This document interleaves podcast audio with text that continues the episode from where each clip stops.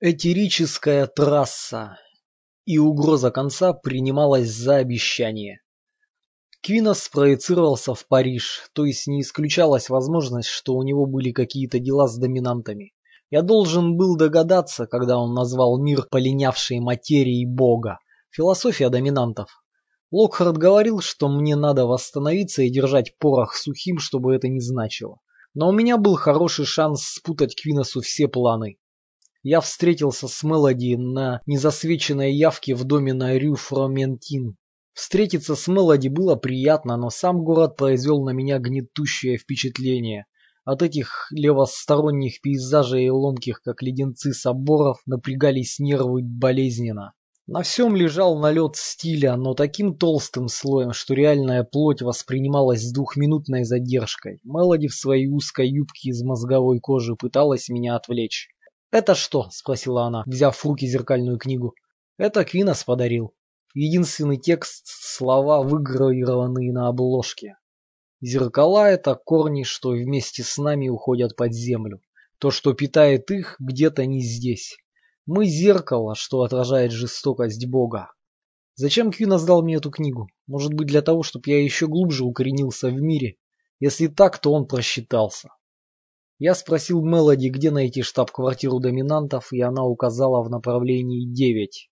Я сделал тот осторожный шаг в полоборота, когда ты слегка наклоняешь воздушную плоскость, так что видишь вперед в поперечном сечении на несколько сгущенных этерических миль. Яркая полоса густо-красного диапазона проявилась буквально тут же, причем не очень далеко. Я протянул руку, Рука простерлась бесконечность, как отражение в кривых зеркалах утянуло меня за собой в подпространство, как на резинке.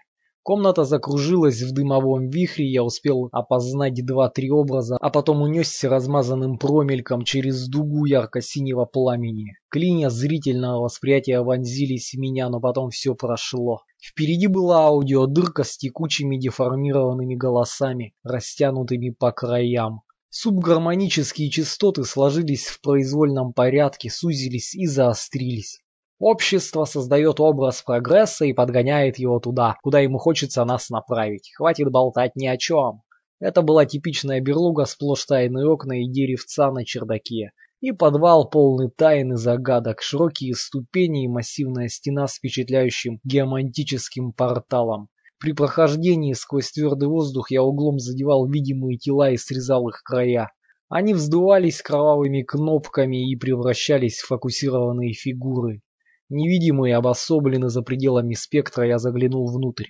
Там был Касоларо, глава доминантов. Гравитационные декады сказались на состоянии его тела при полном отсутствии чувства юмора, каковое могло бы его поддержать. «Какой ты нелюбезный, Квинос!» Слаба та победа, которую можно испортить дурными манерами. И изъясняешься ты занятно. Квинос, его голова, словно птичья клетка, и всегда одна песня, отмахнулся небрежно мерцающим жестом. Я не мальчик, а Салара. Мне уже 62, я всю жизнь наблюдал за истиной, как она то входит в фокус, то выходит из него. Я давно уже не стремлюсь к счастью, только к более выразительному языку. У каждой фразы есть своя благоприятная фаза. Дальнейшие переговоры прошли в том же духе, в духе скользящих покровов и странных улыбок. Все были заэкранизированы, все кроме Луны, маленького блондинистого парнишки примерно моего возраста. Я видел ее в боковом разрезе, как человека-рекламу. Он вовсю делал вид, что он уже тот, кем надеялся быть. Представление хрупкое, как масштабная модель. Партнерка Соларо, беспроводной, похоже, завис. На нем была странная униформа, похожая на пазл. Швы в местах соединения извивались наружу. Их узор плавно переливался в татуировку на его лоснящейся лысой голове.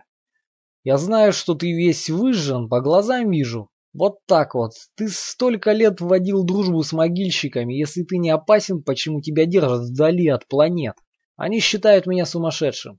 И что это значит в данном контексте? Твое положение при заключении этой сделки зависит целиком и полностью от того, что ты сумасшедший, но при этом на что-то способен. Очень лестно. Этот твой Алекс, живая пуля, он ведь не просто технический инструмент, верно? А индивидуальность не станет проблемой? Нет, каждый из нас стремится быть не таким, как все, а он просто талантливый мальчик в зените славы. Такой этирический серфер. Его прет от того, что по идее его убьет.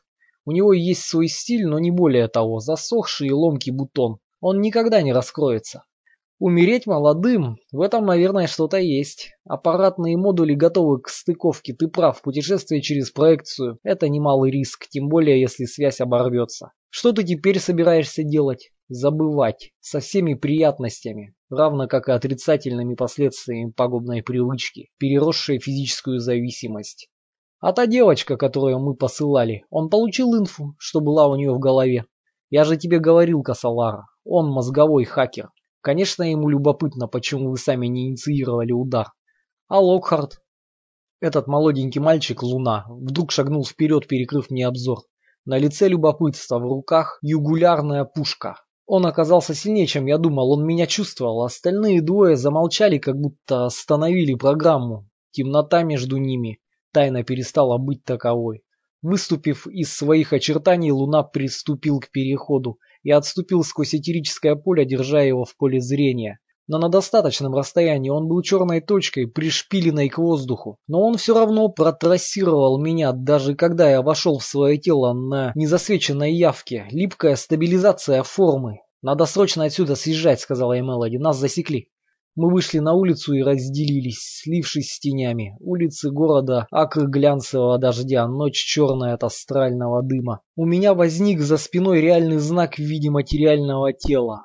Луна выступил в протяженность тишины. Шамана, который работает на границах видимых изображений, узнать очень просто. Его тень чем дальше от тела, тем гуще. Он уже улыбался, опережая себя. На повороте в очередной проулок я свернулся в минимальный элемент и резко поддался в бок сквозь стену ближайшего здания. Вечер, кажется, предстоял хлопотный, но интересный. Луна просочился следом. Мы были тональной развоплощенной плотью, несущейся сквозь стены по обеим сторонам проулка, разветвляясь до самых крыш и аннулируя пузырьки воздуха, прежде чем вновь окунуться в камень.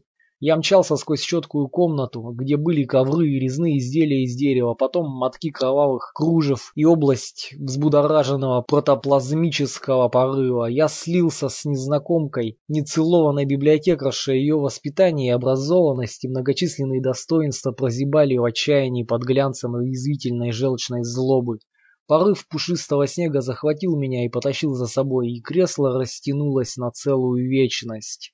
Я сам не заметил, как добрался до конца квартала и прошел сквозь припаркованную машину, которая со взрывом стекла отлетела в сторону. Луна был уже рядом, когда я пронесся смазанным пятном через стоянку. Весь ряд машин разбился в дребезги, не выдержав этерической тяги.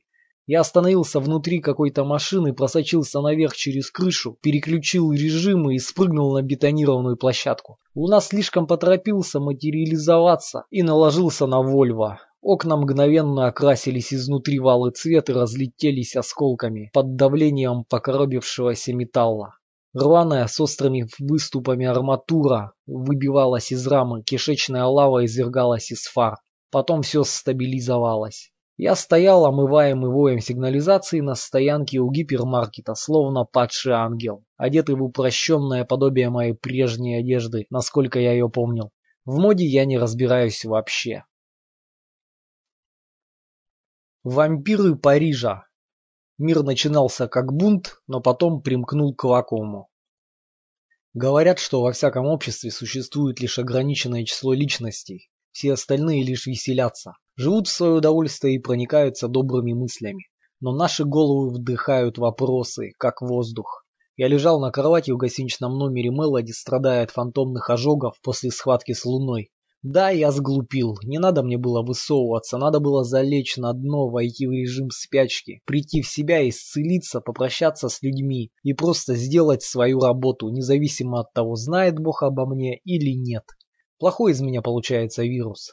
Однако во время прогона через дематериализацию и обратно я хотя бы вылечил руку. Какое странное цельное призвание, затемняющее все небо. Промежуточное расстояние в окнах. Только не растворяйся в воздухе за углом и не приходи потом отраженным сигналом, Алекс. Она так это сказала, слова как текучий мед.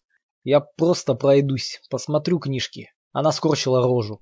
Изысканный старый город. Бесценное впечатление. Птицы стремительный промельк, рыбы зыбкие самоцветы, цветы на воде, студенты моих лет и старше, серое небо, затхлые шелесты призраков из подземки наплывают табачным туманом. Это было прощание перед последним броском, попытка впитать в себя как можно больше. Если интернесины правы, после удара не будет уже ничего. За считанные секунды все исчезнет. Я взял зеркальную книгу в букинистический магазинчик на Рю де ля Бушери. Местечко по первому впечатлению совсем не подходящее. Воплощенная победа устоявшихся традиций и рефлекторного просвещения. Однако там попадались и настоящие книги, пароли, вписанные в рекламные объявления на обложках. Люди, которые их написали, ложь втекла в их дневники, и они умерли, чистыми, оставив целительные документы, белые, словно сливки. Я раскрывал зеркальные страницы перед этими древними книгами, и в них отражались слизистые дорожки авторской желчи, невидимые за печатным текстом. Наш нарушенный тайный закон. Закон нарушен и безвозвратно и непоправимо, настолько непоправимо, что само его существование теперь отвергают с обратной силой. Медицина – тончайшая разновидность магии. Подлинное название трактата о наполеоновских войнах. Словарь бесконечной независимости. Может быть, теология обитает в аду? Так начиналась еще одна книга. За названиями глав скрывались другие, невидимые, настоящие. У меня было чувство, будто я возвращаюсь к собственной блевотине.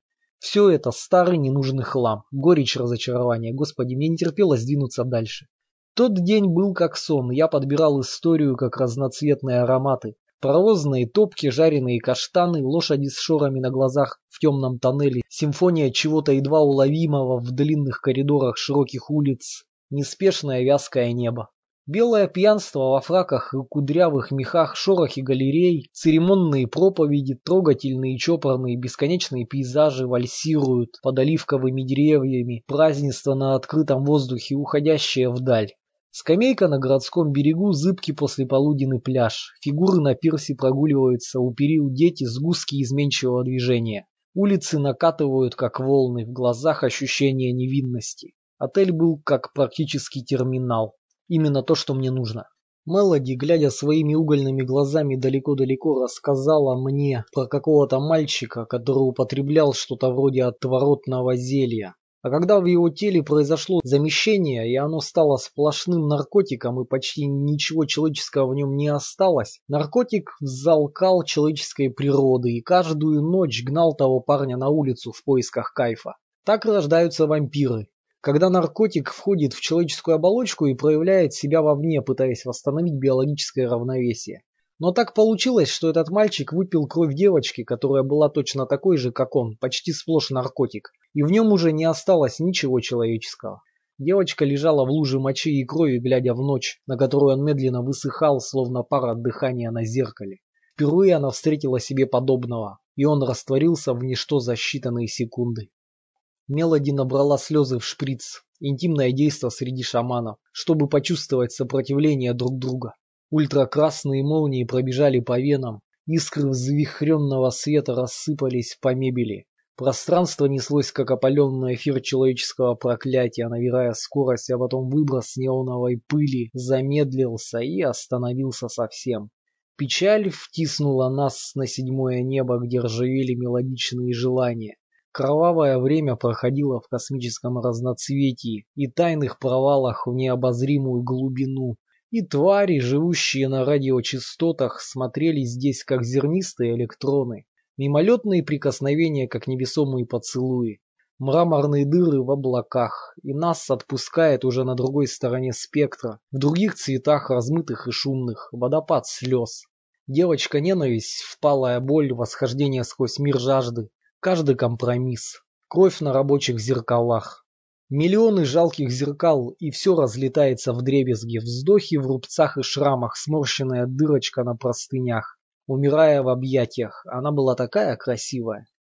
В мягком свете, струившемся из окна сплетения тел в снежном стиле, словно помехи на изображении, шипение гравия под колесами автомобилей, бурлящие парки, дни из батиста, бьющиеся на ветру, медленные смещения, груди сплющенные, а юное растянутое пространство, разъемы во времени, и все сметается куда-то на час назад. Алекс, да, Подожди, пока я не засну. Сделай все, когда я буду спать. Да. Очень скоро она заснула. Ее волосы цвета черного янтаря упали ей на лицо, и я вышел на балкон попить чаю, попрощаться с вечерним небом и уничтожить Создателя.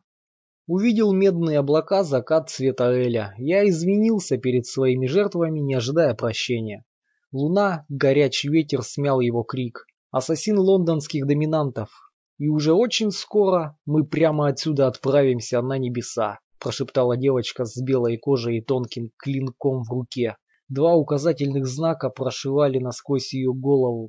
Все в жизни может стать выходом к пониманию. Что касается перемещений в пространстве, то единственный верный способ быть одновременно везде – это существовать во времени.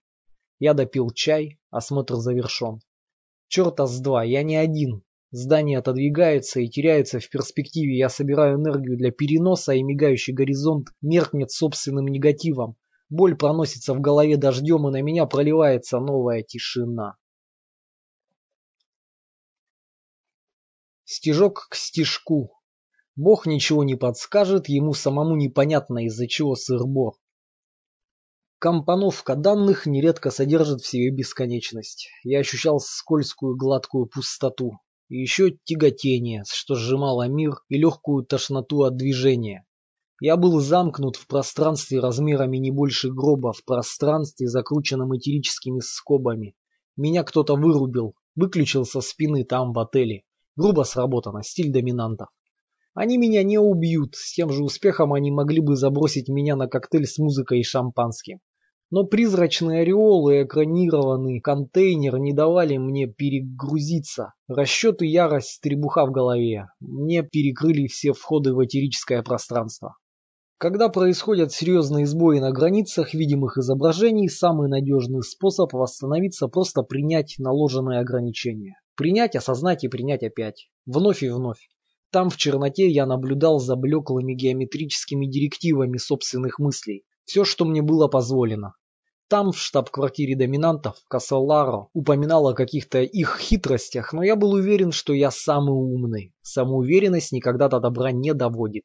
У меня было время подумать, зачем было меня убивать, если они уверены в своей правоте. Может, теперь они засомневались, что момент выбран правильно, может, они поэтому и не воспользовались информацией сами. У нас общий враг, которого мы пытаемся уничтожить, существо, которое ничего не делает, лишь непрерывно распространяет себя по всем направлениям. Черт, у меня получилось бы, я бы сумел. В бесконечной вселенной обязательно и неизбежно должна была появиться добродетель, обнаруженная случайно, похожая на развороченные кишки и на вскрытые вены. И мы неминуемо стали лучше, чем наш Творец, или лучшим его сегментом из всех, что существовали до этого. Я не знал, что такое возможно восстановиться после полного перегорания. Очаги выгорания были словно конечные точки, один большой терминал, подключенный к черной дыре, что вбирало в себя стены, кресла, людей и книги. И те падали вниз, словно в пролом, в полу под провисшим ковром. Шаг на прогиб, и ты исчезаешь, увлекая за собой все свое оружие. На это притворство столько сил уходило, что наша вселенная не свернулась, как кровь почти сразу. Квинос мне ничего не сказал. Он был хорошо экранирован. Может быть, даже слишком хорошо. Казалось, что он всего лишь наблюдатель, следящий за темнотой. Но у перегоревших не остается энергии даже на наблюдение. И он спелся с Кассалларо, обрюзшим эстетом с чувством юмора на уровне кошки. Локхард, по крайней мере, был как отец. Добрый, но не слабый, мудрый, но живой. Ретинальные сгустки тьмы клубились перед глазами и растворялись в ничто. Я не знаю, сколько часов или дней я наблюдал сцены из жизни этой завалящей планеты и слушал музыку у себя в голове, медленно пережевывая свой транс. Просветы четкости, как свежий вкус мяты. Я проходил сквозь моря, смотрел ментальные записи дна, покрытого черной лавой, сквозь леса, что стелились внахлёст под порывами ураганного ветра. Крупные планы древних деревьев в зарубцевавшихся ранах, Старинные замки в навязчивых деталях, симфонии от начала до конца. Я проходил сквозь города, а потом на меня вдруг напала сонливость, и мысли начали путаться. Самые разные. Что мы все мыслительные импульсы в подсознании убогого бога, пообтрепавшегося и усталого. Что многие из нас хотят умереть. Все это были правдивые половинки одной общей картины. Мне снились багровые пастбища, и мне было тепло в моем заточении. От меня не осталось уже ничего, одно настроение. Я слышал, как снаружи переговариваются техники. Обиженный ропот, как гул механической фабрики. Корабль вошел в док. Я насторожился, стряхнув с себя оцепенение. Этерические перемычки открылись, скобы на руках автоматически разошлись, но грудь и ноги по-прежнему были залочены. Крышка саркофага треснула и открылась. Я резко выбросил руки вверх, наткнулся на грудь беспроводного, затянутую в изломанный пазл. Подключился к нему напрямую и просветил насквозь. Его тело разлетелось в клочки, и я остался стоять весь в крови на малу. Англия, надо думать, других вариантов нет. Выход располагался в крытом доке. Огромный резервуар для газа в грязном плавательном бассейне. Я пробежал по заброшенному тоннелю, новые штаны обвелись вокруг ног, как графический рестарт. Над дверью, где выход по-прежнему висела табличка с надписью «Мертвецы в эйфории не рассчитывают на спасителя». Почти вертикальный тоннель вывел меня в отстойник, мощенный серым сланцем. Песня на ветру ударила, словно бутылкой по голове. Прямо у меня перед носом по вентиляционной решетке прошелестел смятый фантик от конфеты. Половина чертового колеса, как будто врытая в горизонт. Гидравлический Лондон был занят. Пока я добирался до штаб-квартиры интернесинов, звезды больно кололись, словно иголки. Дождь покрыл улицы водяным лаком и размыл пыль на кислотных стенах. Воскресенье. Невостребованный выход на бис такой же унизительный. Когда ты молодой и сочишься ядом на улице, где дождит стряхнином, и ты проходишь сквозь опрокинутые тени, мимо круглосуточных аптек и закрытых прачечных самообслуживания, можно лишь приспособиться к этой красной влаге, стать адекватным. Даже создатель вряд ли способен на что-то большее. Маленькая темная дверь в стене шипит и пенится под дождем. Прохожу насквозь, чуть вперед по дорожке к серому и неприметному дому, чем-то похожему на церковь. В кабинете Локхарта не было, но я чувствовал метку, энергетический знак. Даже сквозь полное разрежение я осмотрел полки. Фотоснимок табачного цвета. Молодой Локхарт у подножия какого-то храма в джунглях. Маленькая иконка с святой Исидоры, сгорбленной под общедоступным прощением и явно желающая лишь одного – сбросить с себя это бремя. Турецкий светильник в виде сорокопута, пыльный, как железнодорожное радио. Заряды для сигил. Локхарту я доверял, если не безраздельно, то все-таки больше, чем всем остальным. Конечно, когда он научился справляться со своими мистериями-головоломками, в нем померкло стремление к действию, что-то в нем умерло, но в качестве руководителя и наставника он всегда был безупречен. Я упал во вращающееся кожаное кресло и задремал. Ливень в окне походил на статику. Я открыл глаза, когда Локхарт вошел в комнату и замер на пороге, но лишь на миг. Мое притупленное состояние явно не произвело на него впечатления, хотя он как-то странно занервничал. Я принялся излагать ему свои соображения о доминантах, я говорил, словно сбрасывал данные. Боялся, что что-то забуду или опять засну. Они считают, что мы готовим конец света независимо от того, погибнет Вселенная со смертью Бога или останется, как была. Они поэтому и называют нас могильщиками, правильно? Вообще, по идее, нам должно это льстить, что нас считают способными на такое. Но ты сам видишь, что получается, хотя у нас общий враг, которого мы собираемся уничтожить. Мы по-прежнему спорим друг с другом и друг другу мешаем. А тут еще возникло последнее маленькое сомнение. А чего хочет создатель? Полностью деформировать свое творение или оставить все в целости и сохранности по завету? Порыв холодного воздуха, это открылась вторая дверь у меня за спиной. Еще до того, как обернуться, я считал волны. Почти плоское изображение отклонилось от истины, это был Касалара. И взглянув на Локхарта в простом удивлении, я увидел в его глазах невозможное. Дрожь отступления. Суицидальные элементы. И пусть мое сердце выплеснется на власти. Отдаленный смех. Воля практически подавлена. «Осторожнее, джентльмены, однажды я видел, как он играл в классике на потолке». Я был слегка оглушен, но все-таки мог говорить, пусть даже и нес полный бред, пока они вдвоем волокли меня вниз по лестнице в подвал. Твои этерические художества здесь не приветствуются, Касалара. Если б я не был контужен, я бы просто пророс сквозь стену, просочился бы сквозь нее туманом, вышел бы через водосточный желоб, слился бы с каким-нибудь незнакомцем, а потом отделился бы незаметно, без шума. Мы все это умеем и делали это не раз, наблюдая за тем, как комната рассыпается мерцающими созвездиями, пока стиральная машина меняет цикл. Может быть, у меня получилось бы и сейчас, но пока я раздумывал, меня уже привязали к вертикальной ауростойке в дальнем конце помещения. Весь подвал представлял собой этерическую платформу. Из хранилища извлекли старый крест Вознесения и водрузили на помост в форме кокона между двумя усилителями. Крест был хоть и древним, но достаточно эффективным блокиратором переноса. Он удерживал объект в рассеянии и не давал ему сфокусировать силу. Принцип работы немного напоминает попытки петь низким голосом, когда голова запрокинута высоко-высоко. Электростатический разряд перекрыл этерические переходные шлюзы и выбросил меня назад в основной лонжерон. Было субботнее утро. Огромная комната, сплошная пыль, ржавчина и вода на полу. В тени генератора три фигуры. Локхард, Касалара и Древо, молодой техник и убийца из доминантов. Я только-только собрался сказать что-нибудь умное, как вдруг, поднырнув под тяжелой каменной притолокой, на свет вышел Квинос. В своем белом кожаном плаще он выглядел свежим и энергичным, а его мертвые волосы были зализаны назад. Похоже, они рассудили, что лучше уж поступиться принципами, чем пожертвовать своим теперешним положением. Я очень порадовался, что у меня ничего нет, ничего и никого, так что терять мне нечего. И мне не придется ни о чем жалеть. Я усмехнулся, но это было горькое веселье. Ну что, похоже, все в сборе. Так что получается? Вы все трусы, даже ты, Локхард. А я тобой восхищался, как сын отцом, любил тебя как отца. И что в итоге?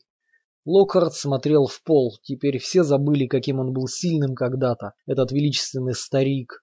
Он казался таким безобидным, пусть самодовольным и гордым, но все-таки безобидным, как библиотечный лев, но он умел изливать ледяное пламя одной силой мысли и останавливать время для более пристального изучения мгновений в призрачном эфире в свете катодных лучей. Это он показал мне, как создавать этерический кокон, и эмалевый свет омывал его эктоплазменной инкапсуляцией. Это он дал мне надежду, а теперь он стоял, устремив взгляд вниз с ужасно смущенным видом. «Знаешь, о чем он думает, твой наставник?» – спросил Квинос. «Ну да, все правильно. Альбинос меня считывал. Он думает о великой эпохе, о пропыленной справедливости в пространстве крови, насыщенной кислородом. Он стареет, но заводит часы, как будто его это не задевает, ночь растет у него во рту. Локард поднял голову и мрачно пробормотал. «Если тебе больно, прости». «Мне нельзя сделать больно. Путы ограничители это не игрушки, продолжил Квинос, и молодой древо у него за спиной улыбнулся. Твои фантазии на тему святого Себастьяна обретают реальность, а у Касалара встает.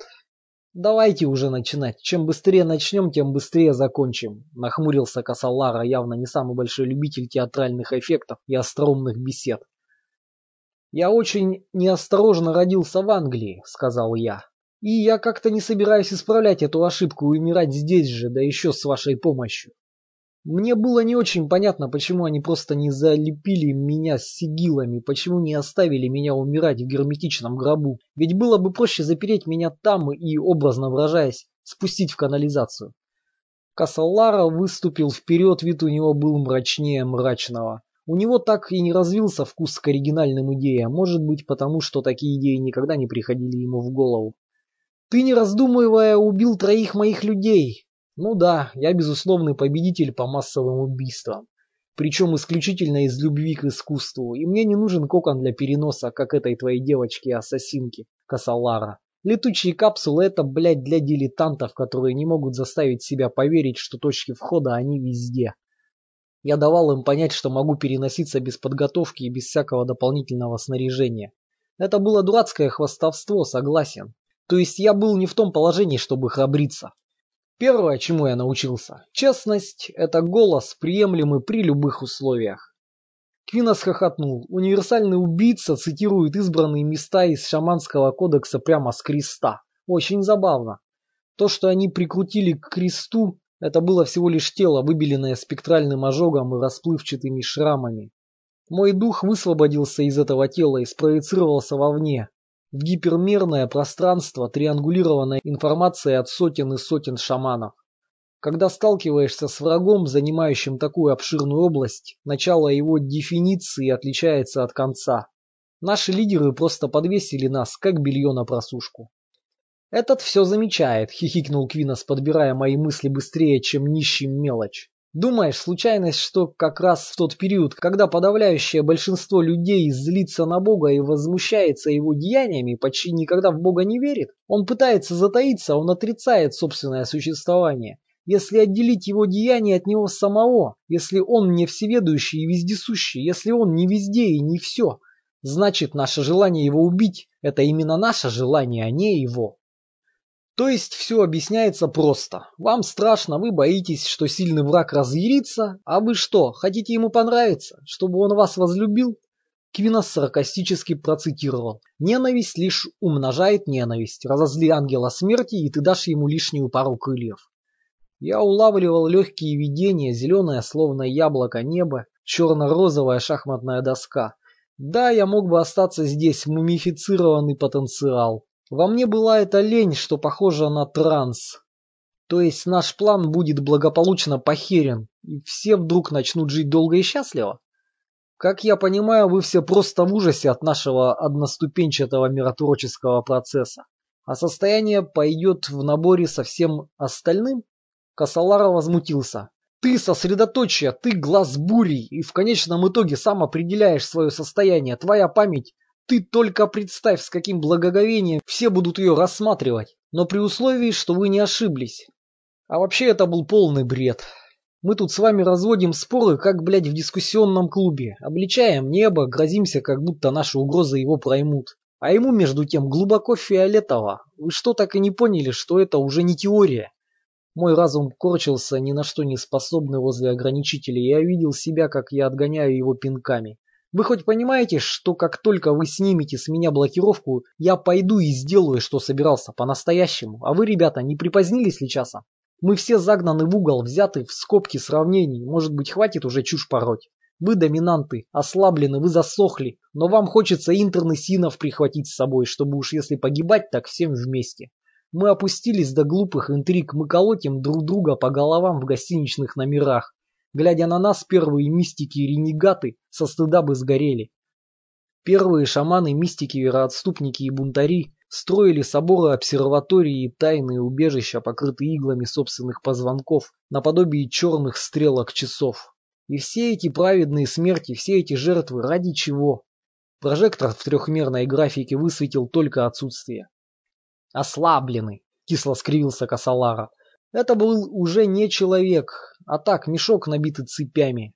Нет, согласованный с нашим уровнем. А ты, послушный своему разуму, увязший по самые уши, ты в итоге остался совсем один. И где ты теперь висишь на кресте? Твои примитивные расчеты, твоя наивность, они тебе не помогут. То, что ты творишь у себя в голове, ты творишь у себя в голове, и не более того. Ты же слабый. Да, как вода.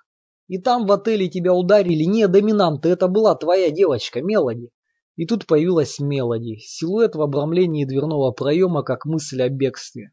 Она вошла, держа в руках одну из моих старых книг и увидела меня, приколоченного к кресту. А я еще думал, что прежде я был один. Я вспомнил гостиничный номер, горящие щеки Мелоди, как она прячет лицо в подушку, чтобы я не увидел. Люди считают, что предательству есть пределы, потому что они видят все в черно-белом свете. Слой за слоем, как луковица, кожа, череп, мозг, мысль, шаблоны. Квинос едва не подпрыгивал от восторга. Мучительно, правда? Страх перед ожидаемым и вероятным будущим.